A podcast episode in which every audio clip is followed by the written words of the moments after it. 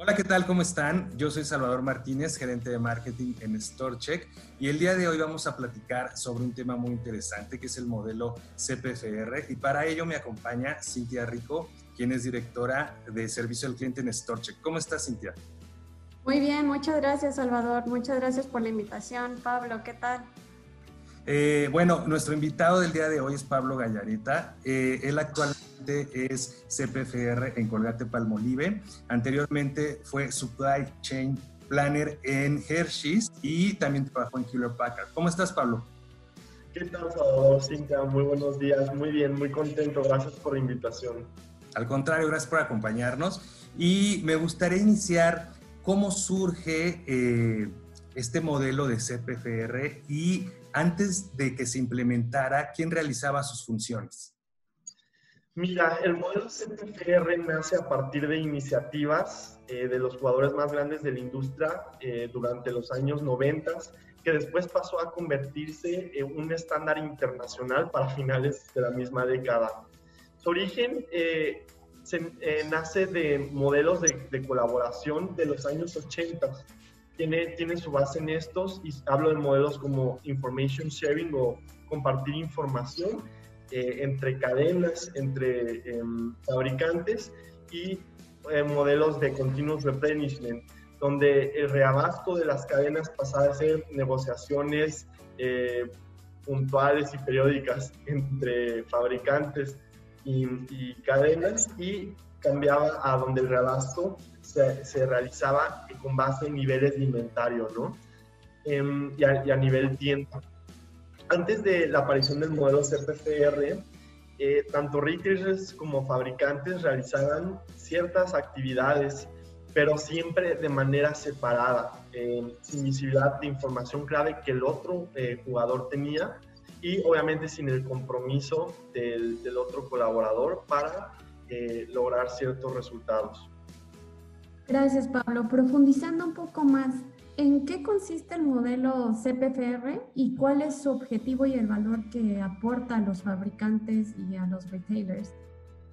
Claro, mira, el modelo CPFR consiste en un modelo de negocio que está basado totalmente en la colaboración. Eh, tanto retailers y fabricantes, entre ellos se comprometen a, número uno, compartir información Em, número dos, a, desarrollar y ejecutar en conjunto planes de negocio donde se detallen como los building blocks o, los núcleos para lograr objetivos de negocio en conjunto. O sea, detallan cosas como actividades promocionales, eh, la introducción de nuevos productos, políticas de inventario, métricas de nivel de servicio y todo esto con un enfoque muy fuerte en un trabajo colaborativo sobre pronósticos de la demanda.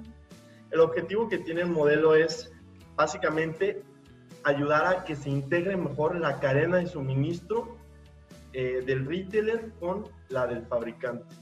Y el valor que aporta finalmente es rentabilidad. Rentabilidad a través de qué? Pues número uno, de reducción de costos logísticos, operativos, eh, número dos, incremento en ventas.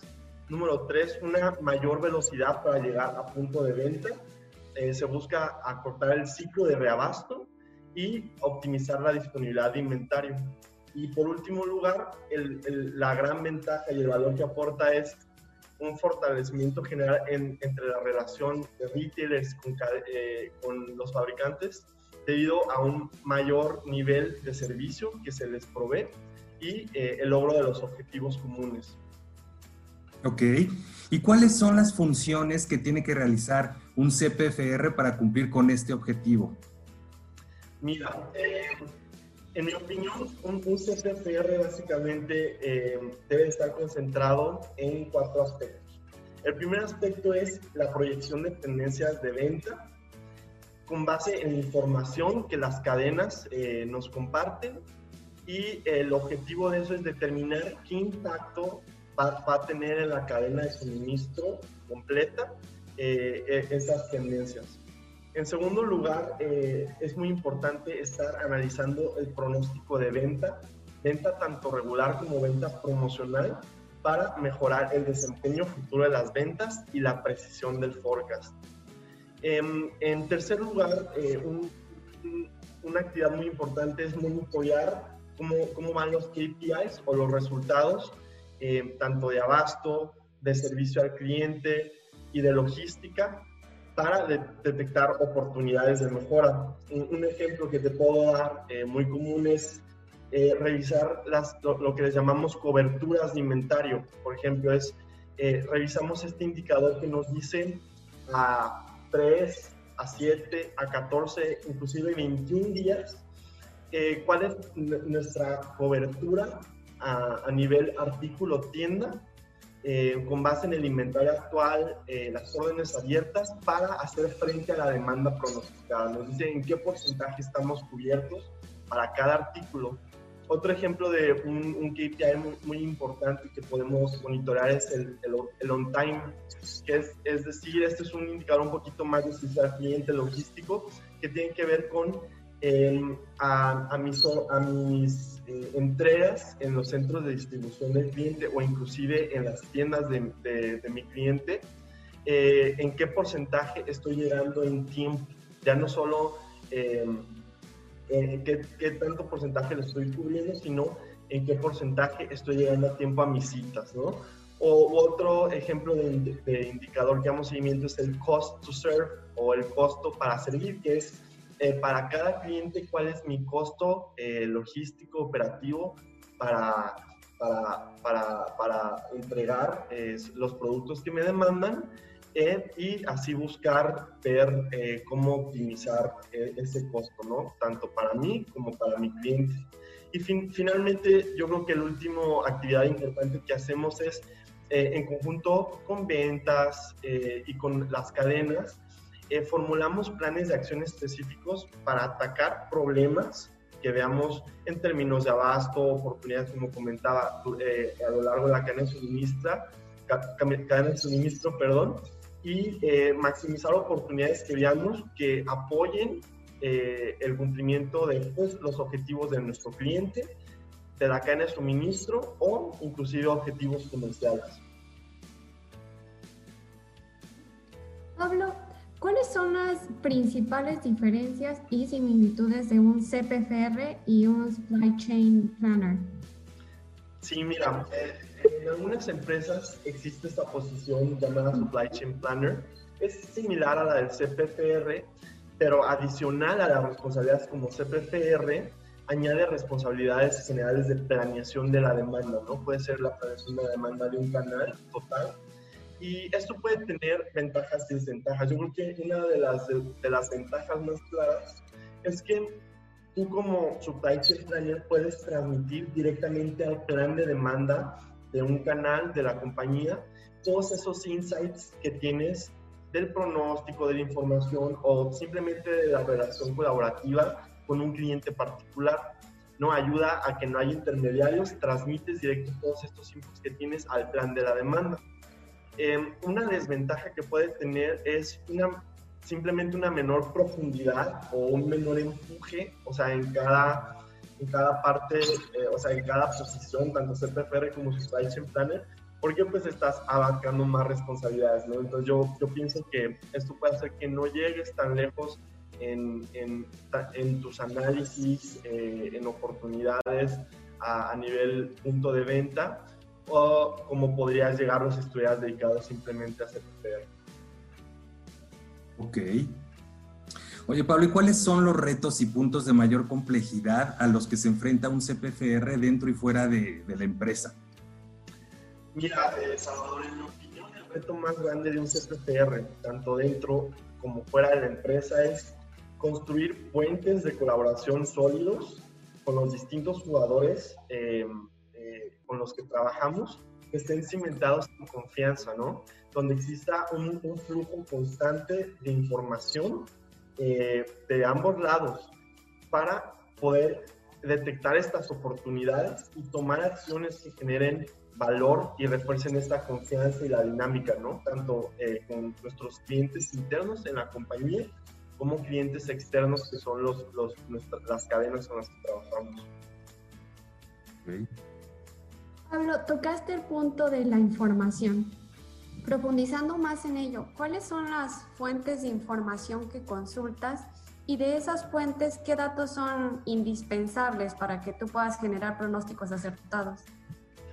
Mira, em, consultamos información tanto interna eh, del fabricante o eh, inclusive también información externa, que es información de la cadena que los, eh, los clientes nos comparten. Información interna del fabricante que consultamos muy comúnmente es calendario de actividades promocionales aprobados, disponibilidad de inventario interno en, en los almacenes, los embarques y las órdenes de compra que recibimos de nuestros clientes y también muy importante la información eh, que la cadena nos provee sobre la cual trabajamos, información de ventas ya finalmente, ¿no? De inventario eh, por punto de venta a, nivel centro de distribución, dependiendo de la, eh, la, cadena de suministro de nuestros clientes. Nos comparten, si tienen esa capacidad, un pronóstico de ventas sobre el cual ellos trabajan eh, y también eh, nos comparten sus catálogos, ¿no? O sea, cuáles son los alcances que tienen a nivel artículo tienda. Y a través de toda esta información generamos cálculos, hacemos proyecciones de venta, días de inventario, proyecciones de in-stock, revisamos lo que platicamos hace un ratito sobre las coberturas, eh, revisamos la precisión del pronóstico, sacamos información de venta perdida, entre otros. Em, si me preguntas, en mi opinión, los datos indispensables para generar pronósticos acertados, eh, si lo puedo reducir a, los al menor número de elementos, sería eh, tener el calendario promocional, que es muy importante, y los datos de venta e inventarios históricos, sobre los cuales sacamos precios promedios, elasticidades, y con base en un calendario promocional podemos hacer una proyección acertada de la demanda. Ok, ahora eh, algo que es muy interesante conocer es de qué manera conviertes datos en acciones y cómo cuantifican el valor de estas acciones. Mira, eh, es importante, es, la, finalidad eh, a través de las distintas alertas o información que tenemos, tomar, convertir esos datos en acciones concretas, ¿no? Y lo hacemos a través de distintos indicadores indicadores que pueden ser diarios, indicadores semanales, inclusive indicadores mensuales que nos alertan sobre posibles riesgos. Dentro de la disciplina del CPPR es estar revisando estos distintos indicadores y, em, y a través de eso tomar acciones que finalmente vamos a cuantificar el impacto que ellas tienen, principalmente en dos maneras. Dos maneras proyectando cuál fue el costo logístico evitado a través de esa acción o el valor de la venta adicional que se soportó a través de esa acción. Entonces es a través de costos y eh, eh, ventas adicionales. Ok. Pablo, ¿qué factores consideras que son clave para que el CPFR pueda realizar su labor? Eh, mira, es, es, muy buena pregunta. Y te voy a dar tres factores que yo creo que son los más importantes y todos tienen que ver con satisfacer la demanda, ¿no? Satisfacer la demanda, estoy hablando eh, de cada punto de venta. Y en mi opinión, en orden lógico, son, número uno, el primer factor bien importante es el volumen, ¿no? Siempre estamos hablando de cantidad de producto que necesitamos para hacer frente a una demanda proyectada. El segundo factor es la ubicación, es súper, súper crítico saber en qué sucursal o en qué almacén eh, se requiere ese producto, ¿no?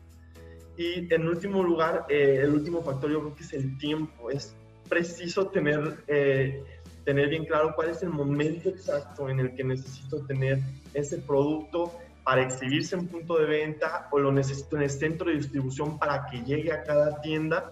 Y para esto siempre vamos un paso adelante. Siempre yo voy viendo qué fecha necesito exactamente ese, producto para, para que se venda y siempre voy considerando los lead times eh, o los tiempos que me toma llegar a, cada punto de venta, cada centro de distribución, siempre eh, teniendo bien claro eh, su, posición geográfica y conociendo bien la, red logística de, de, nuestros clientes.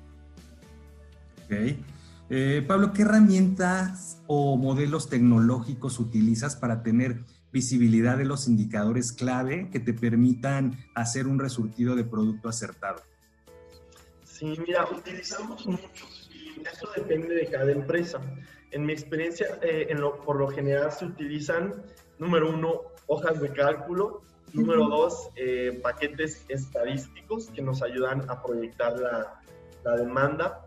Se utilizan también ERPs o estos em, eh, sistemas de planeación, de relación con el cliente, transmisión de órdenes de compra, Utilizamos también los portales de las cadenas, donde generalmente a través de esos portales ellos nos proveen información clave.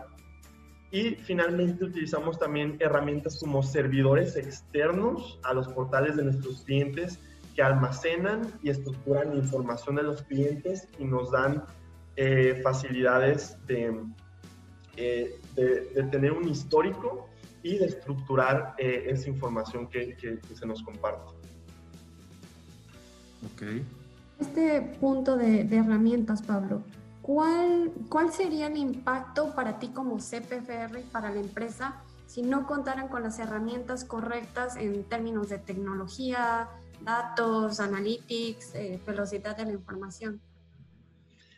Sí, Cinta, mira, yo creo que eh, la mayor afectación, eh, el impacto que tiene sobre nosotros es un retraso, ¿no? O sea, eh, los que estamos en la industria de retail sabemos que es súper dinámica, cada día trae nuevas oportunidades, nuevos retos, entonces el, estar retrasado en atacar estas, eh, estas oportunidades o, eh, perdón, estos retos o tomar oportunidades, pues son ventanas de tiempo muy cortos sobre las que trabajamos y finalmente eso se va a traducir una oportunidad que no tomaste, un riesgo que no preveniste en mayores costos logísticos o posible pérdida de venta.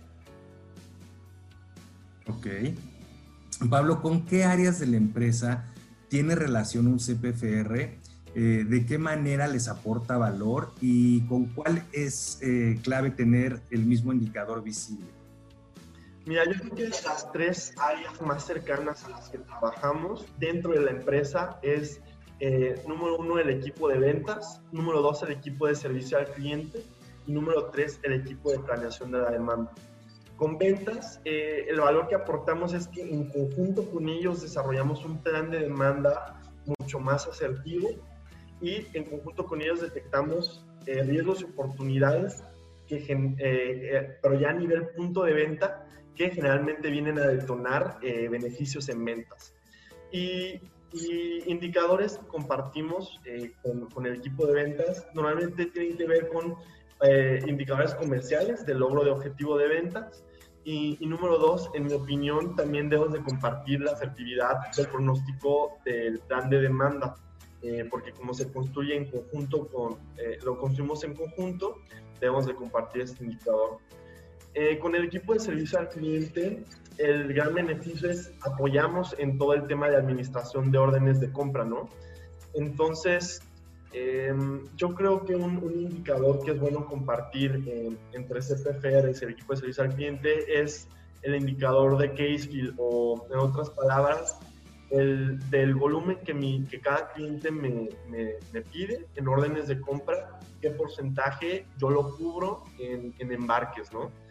Y finalmente, eh, con el equipo de de la demanda, el gran valor que aportamos es al plan de demanda le damos esta visibilidad a nivel punto de venta, de niveles de inventario, que finalmente vienen a hacer eh, eh, un, a, generar un pronóstico de demanda mucho más preciso y naturalmente el indicador que, que en mi opinión se deberá de compartir con este equipo es la asertividad del pronóstico de la demanda también.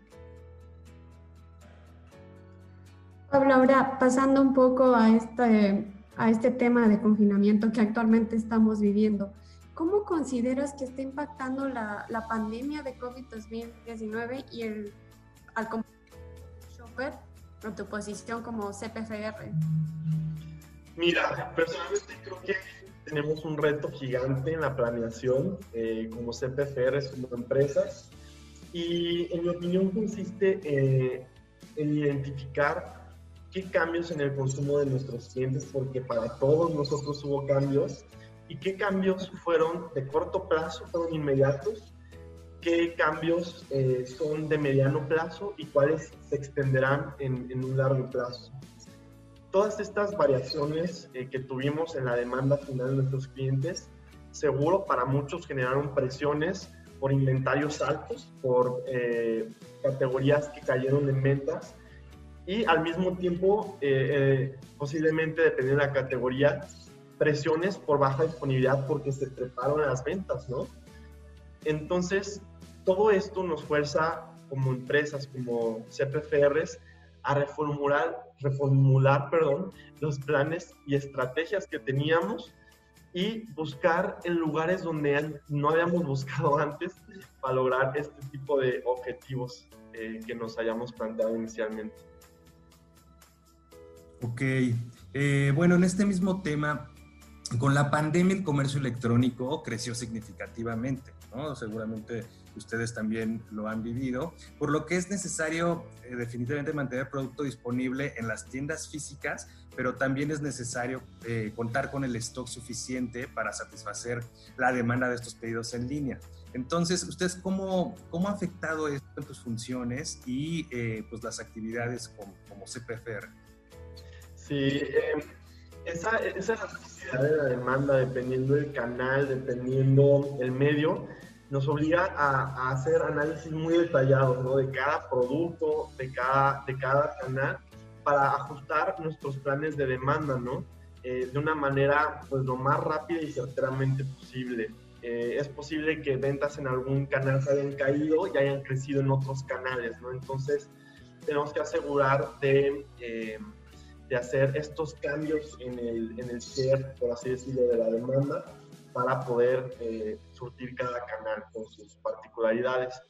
Y en mi experiencia, eh, la dinámica con, con, cadenas brick and mortar o cadenas que, que se, se, basan en puntos de venta físicos, eh, estas, estas cadenas normalmente surten pedidos en línea a través de sucursales cercanas a cada shopper en línea.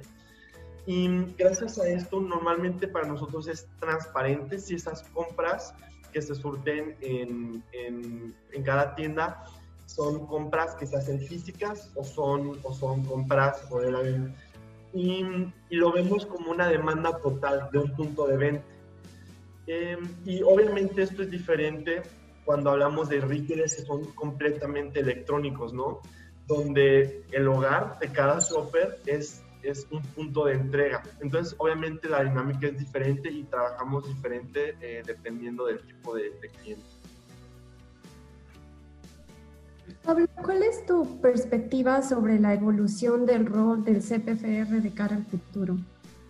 Claro, eh, mira, yo creo que sin duda hemos tenido desarrollos muy recientes eh, en tecnología que, que, se relacionan al análisis de datos y forecasting podemos hablar de ciencias de datos, podemos hablar de modelos de inteligencia artificial como machine learning, que van a impactar tremendamente el rol que tenemos como CPFRs. También, en mi opinión, en un futuro, eh, no sé qué tan cercano, no sé qué tan lejano, yo pienso que los sistemas de las cadenas se podrán conectar directamente al sistema de los retailers, o sea, es una conexión directa donde tengamos visibilidad en información en, en, un 100%, en, en, un 100% y en tiempo real, ¿no? O sea, no vamos a tener portales como intermediarios, o sea, sino va a ser un una, compartimiento de datos directo. Y esto obviamente, todo esto deberá forzar una evolución sobre el rol de los CPFRs. Yo creo que cada vez invertiremos menos tiempo en actividades relacionadas a forecasting, y vamos a estar dedicando más tiempo en, em, en traer propuestas de optimización en la cadena total de suministro, propuestas que fortalezcan el engagement con nuestros, eh, las cadenas con las que trabajamos y siempre, siempre, siempre con el cliente final, eh, el, el, shopper en el centro de todo, ¿no? Eh, es algo ah, sobre lo cual el modelo ha estado cambiando mucho y ya siempre estamos viendo como centro de todo lo que hacemos a, a nuestro shopper, cómo satisfacemos su demanda. Ok, eh, Pablo, finalmente nos gustaría que nos compartieras algunas recomendaciones y buenas prácticas para un CPFR. Mira, eh, mi consejo como, como CPFR es muy sencillo.